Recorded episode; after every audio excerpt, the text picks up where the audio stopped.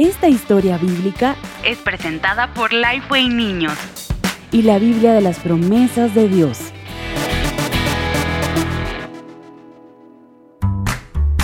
Jesús sufriría para salvar a su pueblo de sus pecados.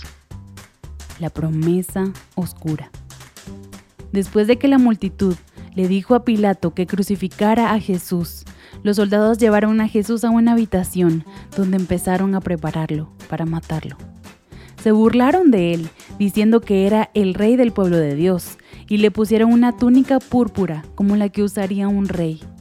Después, tomaron unas ramas con espinas afiladas y las doblaron para armar una corona.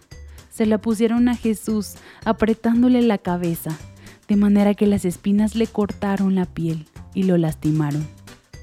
Pero no se detuvieron ahí. Empezaron a golpear a Jesús con palos y a escupirlo. En todo esto, Jesús se quedó callado y no se defendió. Después, le quitaron la túnica púrpura y le volvieron a poner su propia ropa para llevarlo a donde moriría. La manera en la que Jesús moriría se llamaba crucifixión y era la peor manera posible de morir. Dos inmensas vigas de madera se clavaban juntas en forma de cruz los soldados clavaban las manos y los pies de los prisioneros a la madera, para que los prisioneros no se movieran de ahí. Después lo dejaban colgado hasta que ya no podía respirar más, porque nuestro cuerpo no está hecho para colgar de una cruz de madera. Eso fue lo que le sucedió a Jesús. Los soldados lo clavaron a una cruz entre dos hombres también fueron crucificados ese día. La dolorosa corona de espinas seguía sobre su cabeza. Mientras Jesús colgaba de la cruz, se fue juntando una multitud de gente, porque esta no era una muerte que llega rápido. Es algo lento, doloroso y horrible. Y para Jesús fue especialmente horrible porque la gente le gritaba cosas muy feas. Quizás incluso ahora te sientas muy triste al leer o escuchar esto, pero no pierdas la esperanza, porque recuerda que este era el plan de Dios y los planes de Dios siempre resultan bien. Así que, aunque a Jesús lo crucificaron y tuvo que morir, Dios estaba cumpliendo sus promesas.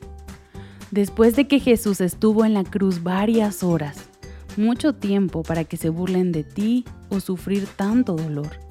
La Biblia dice que se puso muy oscuro en toda la tierra y a las pocas horas Jesús clamó, Dios mío, Dios mío, ¿por qué me has abandonado?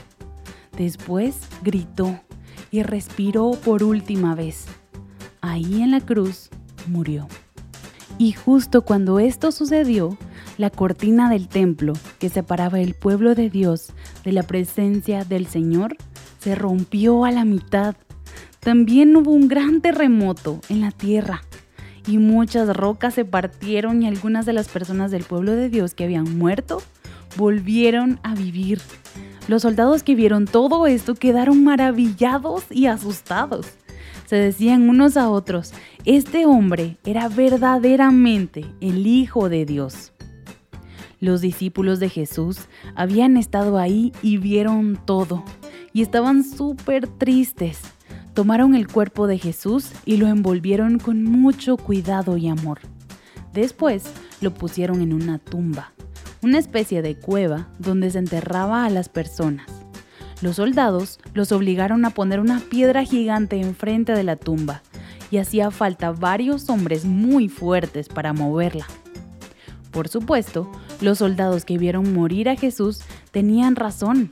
Él era el Hijo de Dios y ahora estaba muerto. ¿Cómo podía ser?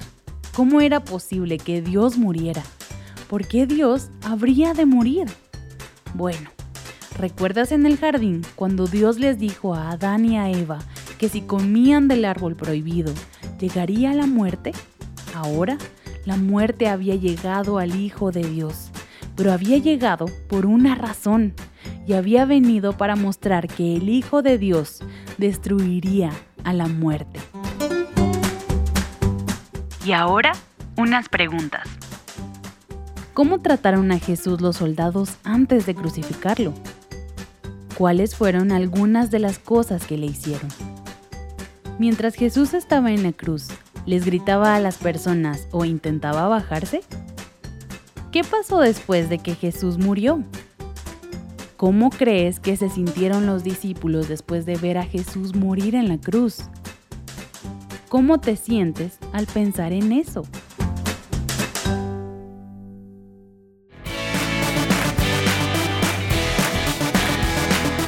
Para más información sobre este y otros recursos, visita www.lifewayniños.com.